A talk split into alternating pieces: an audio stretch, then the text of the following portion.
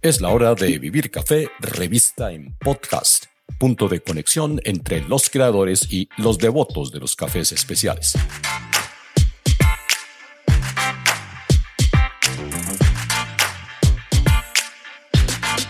Les habla Hugo Sabogal y les doy la bienvenida a la trigésima octava emisión de este canal de audio.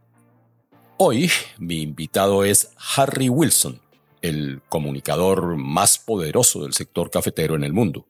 Su publicación líder, Perfect Daily Grind, es la más leída por profesionales, empresarios, tostadores, productores, baristas y casi que puedo apostar que todos quienes eh, oyen este podcast también son sus lectores.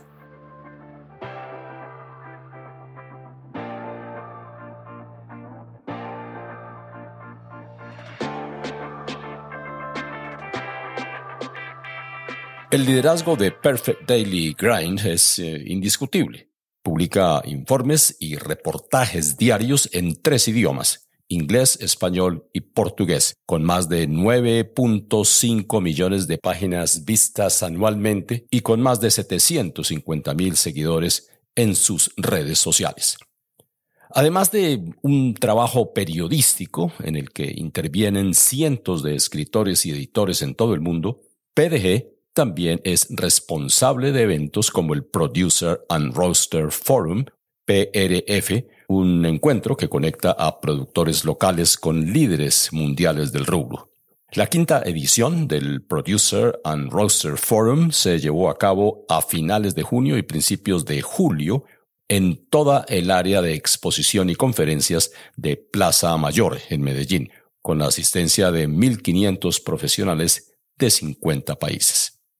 Henry Wilson, de apenas 30 años, es el cerebro de las operaciones y cuenta con un equipo de jóvenes profesionales como él de distintas nacionalidades.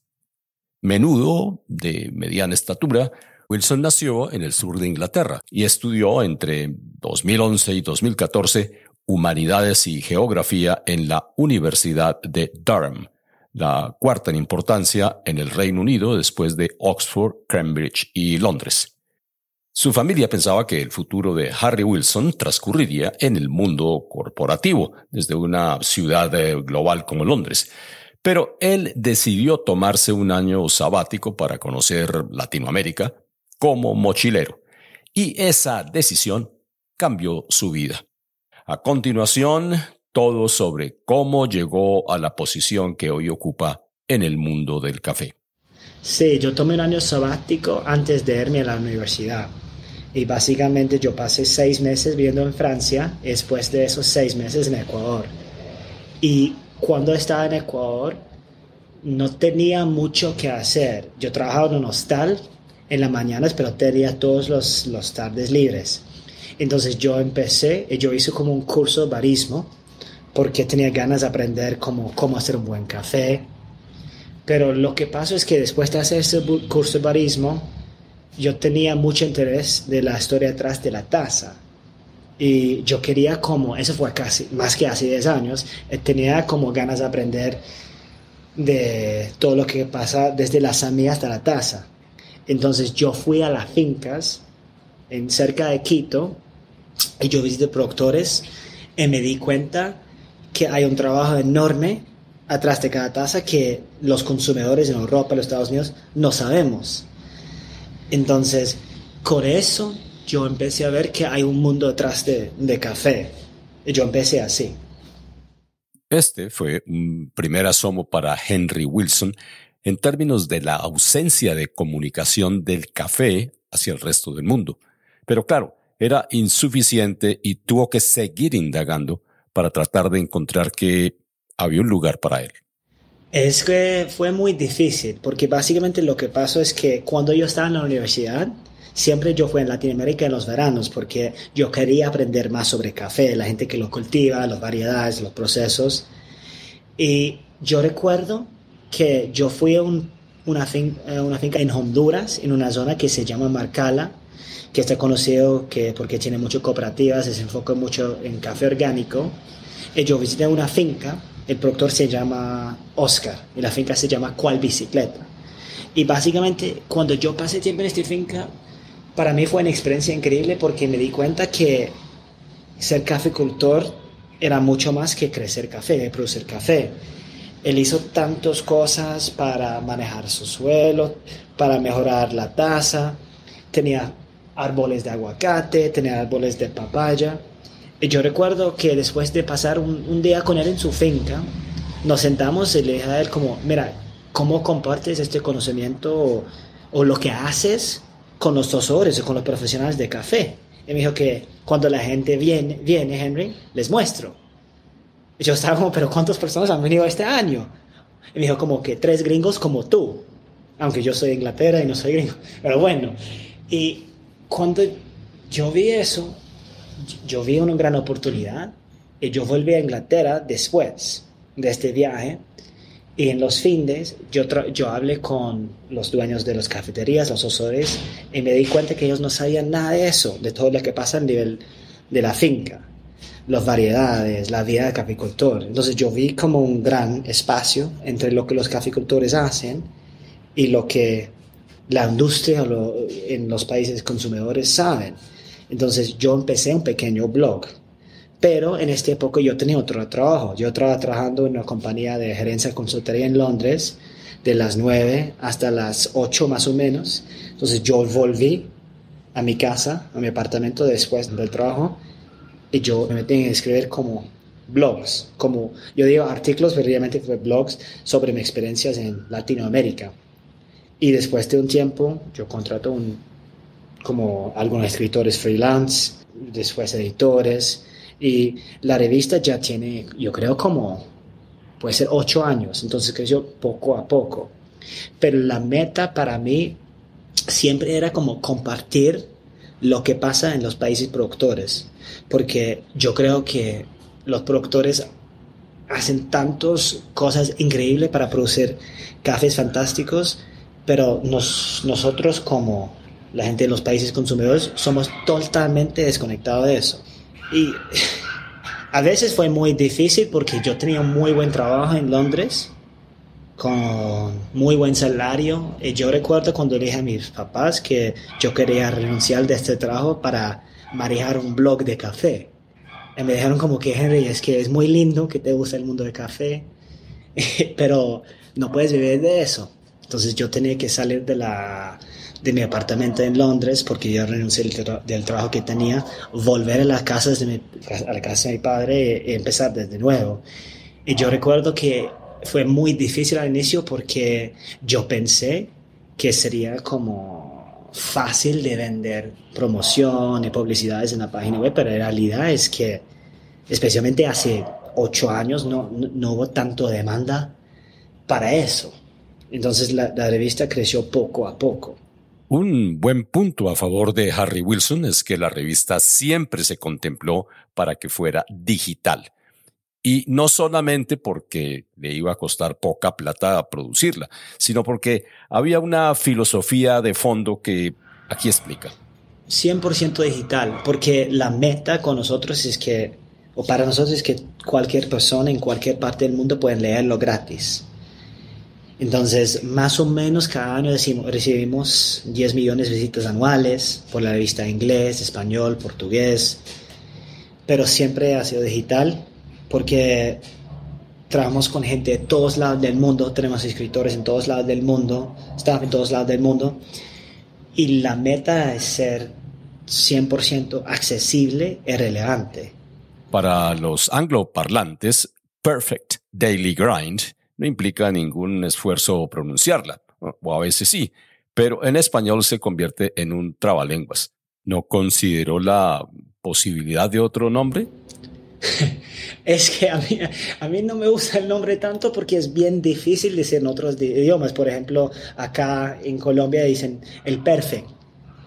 Pero es como, tú sabes que el daily grind es como la rutina diaria y viene de eso. Y también es un double entendre porque Daily, Grind es como el café diario también. Entonces vino de eso. Pero yo, yo, como después de, tanta, de tantos años de tener ese nombre, yo si lo haría otra vez, lo, lo cambiaría el nombre. Ya está. Sí, ya es tarde, ya la gente lo dice PDG, que es mucho más fácil. Para quienes eh, consultamos a diario el PDG o Perfect Daily Grind, y así como otras de sus publicaciones, nos imaginamos eh, un centro de operaciones eh, lleno de periodistas hablando en distintos idiomas, por teléfono, en videoconferencias, etcétera, etcétera. Pero lo cierto es que, como cuenta Harry Wilson, la revista está de alguna manera desplegada por el mundo como sobre una mesa. Es que depende. Tenemos, somos una compañía basada en Inglaterra, en Reino Unido, y tenemos una oficina en Londres, pero, por ejemplo, para la revista Perfect Daily Grind, la revista inglés, tenemos una editora en Londres, pero un sub-editor que está en Sudáfrica, y los dos trabajan juntos remotely. Para la revista PDG Español, la editora es en Colombia, está en Bogotá. Y para la revista PDG Brasil, está en Sao Paulo pero tenemos editores que, que están manejando las revistas como hablando que hay con los escritores, pero aparte de eso tenemos más que 300 freelancers que nos ayudan con, con artículos. Y la meta por nosotros siempre es trabajar con gente que obviamente tiene experiencia como escritor, pero más que todo tiene conocimiento en su área específico, porque yo quiero ser relevante en cada parte del mundo. Entonces, en vez de tener a alguien en Inglaterra escribiendo sobre la situación en Colombia, necesitamos a alguien que está en Quindío o en, Bogotá, por ejemplo. Entonces, tenemos escritores locales que trabajan con nosotros como freelance. Y hay escritores que contratamos desde, no sé, 5 artículos hasta 20 artículos mensuales. El proyecto del Perfect Daily Grind va mucho más allá de la revista.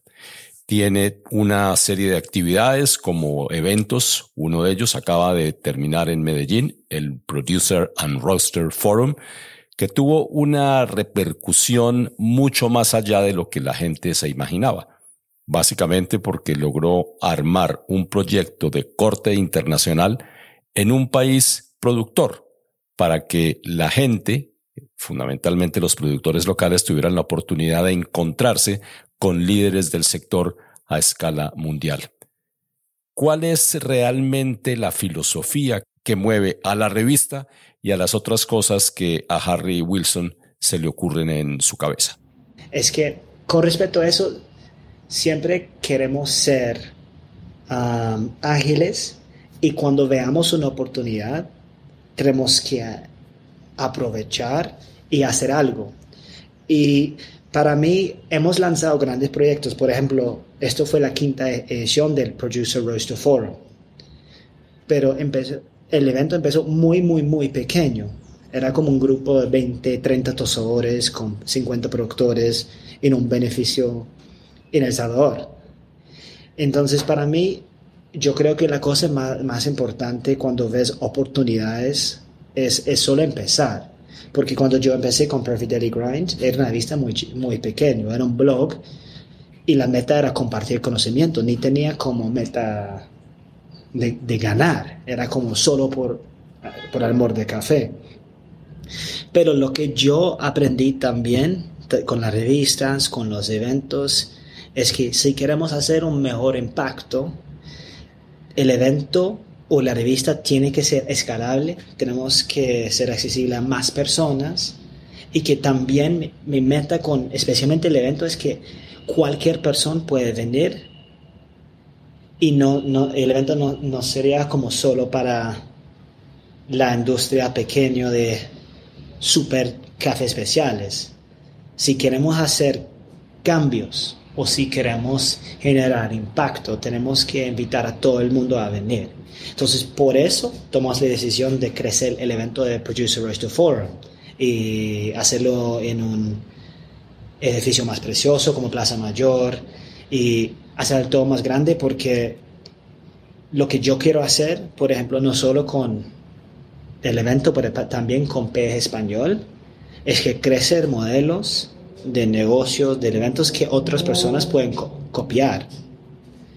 Porque yo creo que cuando analizamos la industria del café, mucha gente dice que, mira, no hemos hecho nada con respecto a cafés especiales, no hemos hecho un gran impacto.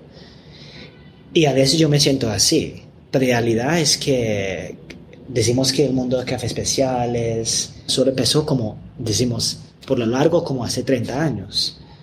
Y la industria del café con sus raíces coloniales ha sido por, por mucho, mucho, mucho más tiempo. Entonces, aparte de tener un, como buenas empresas que generan empleo para mi equipo, es que yo quiero crecer modelos que pueden copiar. Y a veces hacemos proyectos y no funcionan, pero está bien. Y también para mí es importante que no, no solo tenemos una línea, entonces tenemos las revistas, tenemos los eventos y también tenemos agencia de mercado digital. Claramente, PDG resulta ser un balcón desde el cual se puede observar el desarrollo del sector cafetero, especialmente el sector de cafés con valor agregado, y permite tener una idea clara de lo que está pasando en este momento y de lo que puede pasar en el futuro. Le pregunté precisamente a Henry Wilson cómo ve él el futuro de los cafés especiales. ¿Es eh, correcto que los países productores de la región, Centroamérica, Suramérica, estén preocupados por eh, volcarse hacia ese mundo de la especialidad, desconociendo otras posibilidades? Es que tú hiciste un capítulo súper bueno sobre el consumo interno, el impacto que tiene eso, entonces no voy a hablar de eso. Pero con Perfect Daily Grind tenemos acceso a mucho data y podemos ver los artículos más populares en cada país. Y también en el Producer Roaster Forum fue muy, muy, muy interesante para que los colombianos quieren escuchar a los otros colombianos hablando. Y con respecto a la página web, las tendencias más fuertes que veamos acá en Colombia es que los colombianos, especialmente la gente que son profesionales de café, quieren aprender sobre variedades exóticos y los procesos exóticos. Y esto a mí muestra algunas cosas. Si hablamos de café especiales, un gran parte del futuro de la industria de café especiales sería involucrado en producir cafés exóticos con procesos exóticos con fermentación anaeróbica, cosas así. Pero si analizamos como la industria a largo plazo, yo veo que a nivel del país consumidor hay muchos cambios. Por ejemplo, algunos tostadores de café especiales han crecido mucho y ya ellos fueron comprados por multinacionales. Y la realidad de eso es que nos pensamos que cuando ellos crecieron, ellos iban a comprar mucho más cafés especiales, pagando mejores precios, pero la realidad también es que esas compañías ya son parte de multinacionales, entonces sí todavía quieren buena calidad del café, pero también están preocupados por el precio. Entonces, cuando analizamos, cuando hablamos de Colombia, para mí Colombia siempre está conocido por ser un, café de calidad, pero también se tiene un gran volumen del café. Entonces, hay otros orígenes como Honduras que está produciendo muy buenos café para un precio más económico. Entonces, cuando analizamos como la industria del café de Colombia y los más que 500 mil productores que hay, eso genera un problema. Entonces, tenemos que establecer más demanda para este café colombiano, por ser de Colombia, o tenemos que seguir mejorando la calidad del café, o la realidad sería que muchos productores no, no van a seguir recibiendo esos buenos precios. Y hemos visto eso en el último año porque el precio del café ha sido muy alto. Y hay muchas cosas interesantes que está pasando a nivel del país productor y no solo el tema de averismo, del tueste, pero lo que nosotros hemos visto es que Colombia es muy especial porque tiene un gran comunidad y cuando nos fuimos al, al, Plaza Mayor, al foro, yo vi que los voluntarios hicieron amigos entre ellos. Los productores están ahí compartiendo conocimiento. Un productor tenía ganas de escuchar la charla de otro productor.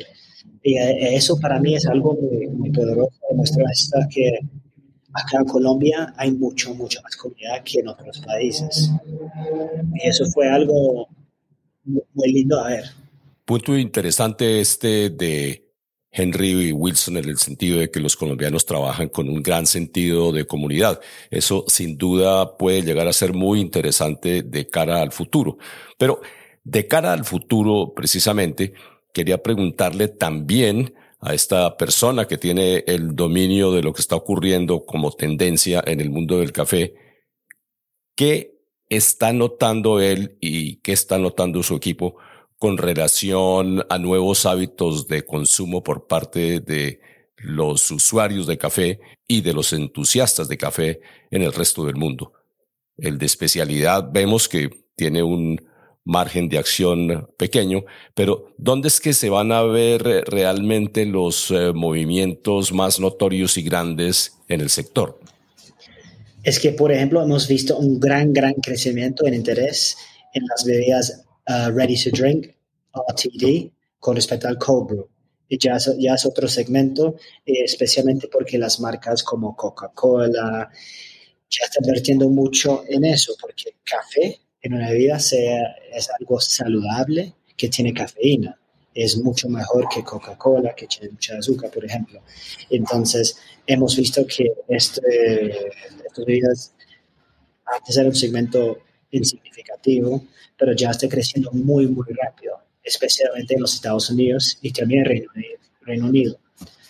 Pero la otra cosa que debemos recordar, y yo trato de decir eso todo el, todo el tiempo a, nuestros editores, es que cada café tiene un mercado. Y obviamente el mundo de cafés especiales está muy grande y la demanda para cafés especiales está creciendo. La realidad es que la demanda para todo el tipo de café, desde el café soluble hasta el café exótico, ha crecido.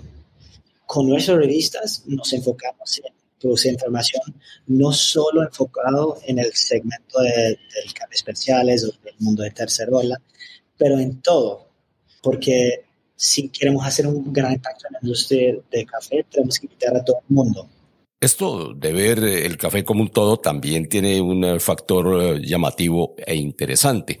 Pero en ese todo, las condiciones de los distintos integrantes del sector y de la comunidad eh, están a la par o hay unos que tienen más ventaja que otros. Y una cosa interesante es que trabajamos con muchas marcas que, que producen máquinas expreso y cada año ellos están produciendo tecnologías, nuevas innovaciones. Pero cuando volvimos a los países de origen, por ejemplo, en Colombia, te vas a una finca de café, tú dices, ah, quiero ver su despotor de café. La gran mayoría del tiempo es exactamente lo mismo que sus vecinos usaron hace 10 años. También el tanque de fermentación. Entonces, tenemos que analizar mucho la manera de producir cafés y la tecnología detrás de eso. Porque mucha gente dice que el café no es rentable. Deben recibir más por cada libra que producen. Pero otra realidad es que si te vas a España, te vas a una finca de aceitunas, la manera que ellos producen esas aceitunas, una, una finca de almendras en California, todo el proceso de producirlo y de procesar ha cambiado totalmente en los últimos 10 años. Y si te vas a Italia, te visitas las, marcas que fabrican las máquinas de espresso, toda tu tecnología ha cambiado. Si, pones una máquina expreso de 10 años y lo comparas con mi máquina expreso ahora, es otra cosa totalmente. Pero si te vas a una finca de café, muchas de las cosas, mucha de la tecnología es exactamente lo mismo. Entonces, yo creo que es una un gran cosa que tenemos que tomar en cuenta. Pero estoy feliz porque en este foro yo me di cuenta que muchos productores son ágiles y tienen ganas de aprender más de nuevos procesos, nuevas tecnologías y tenemos que generar más plataformas para compartir conocimiento. Hay un tema ahí que les da muchas vueltas en la cabeza y es el que tiene que ver con esa pata que le falta a la mesa, en el sentido de que las discusiones y las historias de los cafés casi que se pronuncian y se lanzan al aire para beneficio de quienes están en el sector. Quienes no están en el sector y que son los consumidores, pues eh, muchas veces están un poco alejados de ese entusiasmo que sienten quienes eh, producen y quienes eh, preparan las bebidas. ¿Qué hay que hacer aquí para que podamos darle la mano, tenderle la mano al consumidor y que no se sienta un poco como dejado en el vacío? Yo creo que es importante que nosotros tenemos que ser muy accesibles, invitar todo el mundo a ser parte de la conversación. Es como he dicho antes, es que cada café tiene un mercado. Y yo hace 20 años yo era muy feliz tomando mi café soluble me encantó. Está bien. Y si mi mamá quiere tomar un cappuccino súper caliente con leche de almendra, está perfecto. Entonces, yo creo que tenemos que invitar a los consumidores a ser parte de la conversación y es una gran responsabilidad que tiene baristas de ser accesibles y no tenemos que juzgar a los otros porque no toman el mejor café o si, si no los interesa el Chemex. Pero con relación a su pregunta, cosa más importante que yo veo en todos lados del mundo, especialmente en Europa, en, los Estados Unidos, es, es conveniencia. Y a ellos no les interesan dedicar una hora en su, en su mañana a preparar un café, sacar su molino, calentar el agua, con, hacer un B60. Solo ellos quieren un buen, buen café, ya. Y tenemos que aceptarlo. Y yo creo que cuando yo empecé en el mundo del café, yo tenía ganas de como transformar cada persona a ser un consumidor de café especiales, como misionario casi, como llegando a su casa con mis cosas, como debes tomar eso, debes probar eso, este café es mejor que esto, realidad es que cada uno tiene su interés. Entonces, para mí, la cosa más importante para los consumidores es que invitamos a ellos a ser parte de la conversación, seamos accesibles y con Perfect Daily Grind y con P Español y PG Brasil es que producimos los artículos todo gratis y la gente que quiere leerlo está allá pero no, no estoy llegando a las cafeterías tratando de hablar con la gente, decir, mira, debes tomar eso, eso es mejor que eso, debes leer este artículo. Y yo creo que los baristas solo tenemos que estar disponibles cuando la gente quiere aprender más, pero una cosa más muy importante es no ser como tan intensivo, con intención, a transformar su, su manera de, de tomar café, pues. Y esta reflexión de Henry Wilson es una asignatura pendiente para todos quienes estamos en el mundo del café, como productores, como tostadores, como dueños de tiendas, como baristas. Y esto lleva a detallar otro de los eh, proyectos recientes de Perfect Daily Grind. Es eh, Coffee Intelligence y su propósito lo explica mejor Henry Wilson. Nos empezamos con Coffee Intelligence hace seis meses y la meta de esta revista es producir contenido enfocado en la industria café especiales comercial. Como yo he mencionado, hay, hay muchas marcas conocidos, tostadores famosísimos en todo el mundo que han crecido mucho en los últimos 10 años. ya la gente que está manejando estas empresas, estos CEOs, son gente de negocios que tal vez no están obsesionados con el mundo del café, pero quieren aprender sobre lo que está pasando en la industria. Entonces, la meta en esa revista es producir noticias semanales y también producir contenido como más high level sobre toda la cadena de valor. Porque Perfect Daily Grind está muy enfocado en el mundo de café especiales, y el enfoque es educativa, no tanto como noticias. Lo que muy pocos saben es que Henry Wilson, que le ha dado la vuelta al mundo y que opera su compañía en casi todos los continentes, haya pensado en establecerse en un país productor y en una ciudad eh, bastante atractiva para muchos extranjeros. Pues se trata de Medellín y la pregunta obvia es, eh, ¿qué fue lo que lo trajo a esas montañas? Es que yo, yo, yo, he viajado a muchas partes del mundo, he pasado tiempo en Centroamérica, España, pero siempre tenía, y tenía ganas de venir acá en Medellín.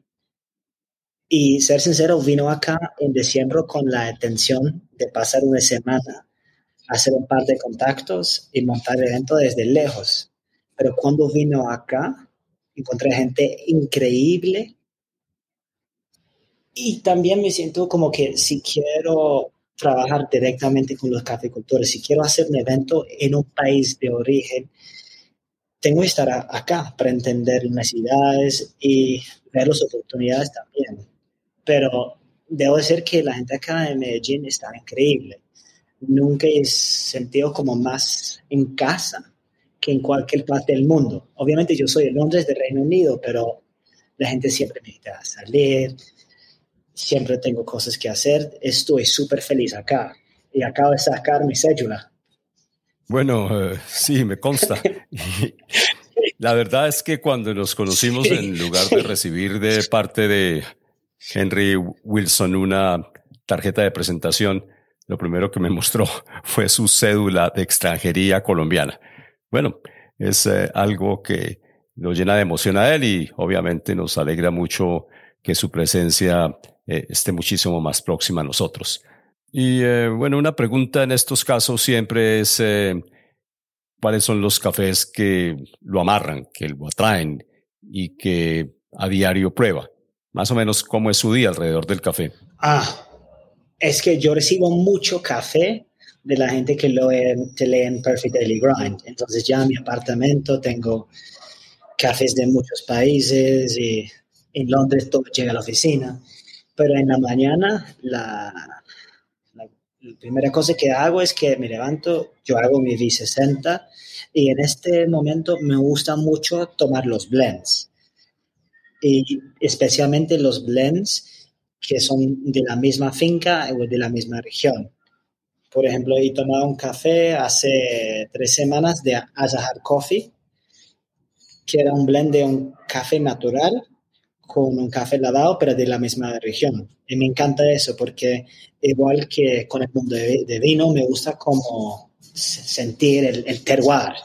Justamente el tema de los blends o de las mezclas es algo que realmente ha estado muy eh, vinculado al mundo de los vinos, fundamentalmente en la región de Burdeos, en Francia. Dos, eh, se suele decir, es eh, mejor que uno. Y en el caso de los cafés, como también ocurre en el caso de los vinos, esos blends, esas mezclas, involucran no solamente a las variedades, sino también eh, a las alturas y a las procedencias, lo cual hace que esa experiencia sea muchísimo más atractiva para el consumidor. La pregunta de ¿Qué personaje del café colombiano cree él que tiene un potencial de convertirse en una especie de radar, en una especie de, de, faro para el resto del sector? Es una pregunta, sé que es difícil para un periodista como él. Es que no me gusta mencionar como nombres de personas específicos porque hay más que 500 mil productores acá en Colombia. Es que todo, el café de Colombia es increíble. Y lo que a mí me llama mucho la atención acá es que me encanta cuando yo voy a una cafetería especial acá, que hay colombianos que tienen ganas a tomar café excelente. Y la otra cosa también es que lo que me, me gustó mucho con respecto al foro es que yo vi jóvenes caficultores que no está como solamente haciendo los mismos procesos, los mismos protocolos que sus padres, pero realmente estaban tratando de romper el paradigma con ganas de aprender. Y para mí, eso es lo mejor cosa. Para mí, una de las mejores partes del foro, ver estos pequeños jóvenes caficultores con ganas de aprender y aparte de eso, que también entre los voluntarios que están trabajando en, la, en el brew bar o en el bar de espresso, ellos hicieron muchos amigos entre ellos y también todavía están hablando y compartiendo conocimiento. Y yo, lo, yo he mencionado eso, pero yo creo que es una parte muy única de Colombia que realmente la industria quiere trabajar juntos o al menos quieren conversar entre ellos, porque no he visto en otras partes del mundo. Decimos que en otras partes, otros países, hay gente que son como amigos enemigos. Y obviamente acá hay competencia y todo eso, pero realmente la gente tenía ganas de, de colaborar. Eso fue uh, algo muy especial. Algo que saltó a la vista en el foro fue la presencia de la mujer. Y no solo como asistentes a las conferencias y a las charlas o a las degustaciones, sino también como presentadoras, como disertantes, mujeres que tienen muy claro cuál es eh, su posición, de dónde vienen, hacia dónde quieren marchar. Y por eso una de las preguntas para Henry Wilson es, eh, ¿qué piensa él de las mujeres eh, cafeteras colombianas? Yo creo que muchos de los productores y también los profesionales del café acá en Colombia son mujeres. Y lo que a mí me gustó mucho, eh, ellos eran líderes, no solo por ser mujer, pero obviamente líderes por su conocimiento, por su red. Por ejemplo, teníamos una mujer que se llama Astrid manejando todo el tema de captación. Muchos de los conferencistas eran mujeres porque son expertos a nivel mundial y cuando yo analizo las tiendas del café, los tosadores, los exportadores, los productores, y también hasta la federación, muchas de las personas en altas posiciones que toman decisiones son mujeres. Y yo creo que es un punto muy, muy importante y es algo especial que tiene Colombia.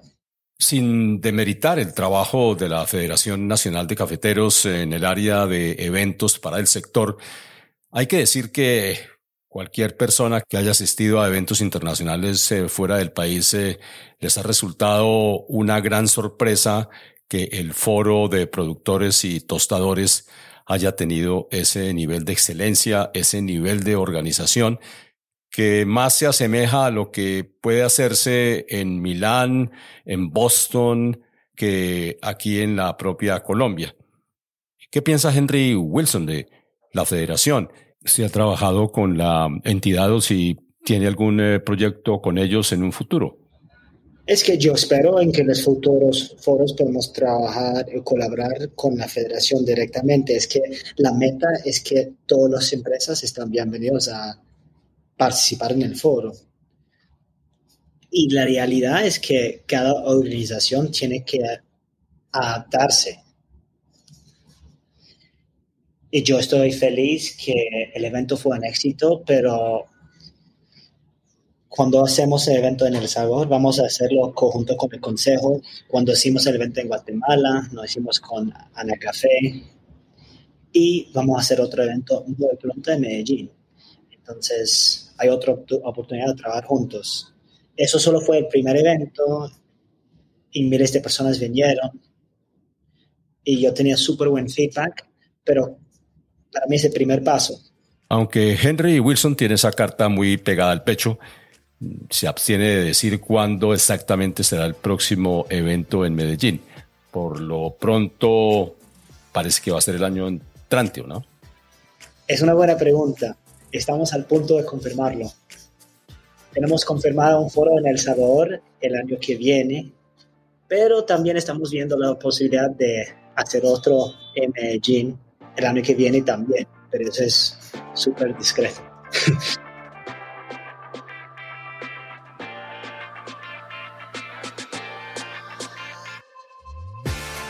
Hasta aquí esta lúcida conversación con Henry Wilson, creador del Perfect Daily Grind, revista líder mundial dedicada al mundo del café. Gracias a Henry por su tiempo y por compartir su visión con todos nosotros. En un par de semanas, Vivir Café, revista en podcast, traerá otra voz influyente en el mundo del café de especialidad. Esté pendiente. Puede suscribirse si lo prefiere y sin costo en todas las plataformas de podcast, Apple, Spotify, Google, Amazon Music y muchas otras. Les habló Hugo Sabogal y mientras tanto, buenos eh, cafés para buenos momentos.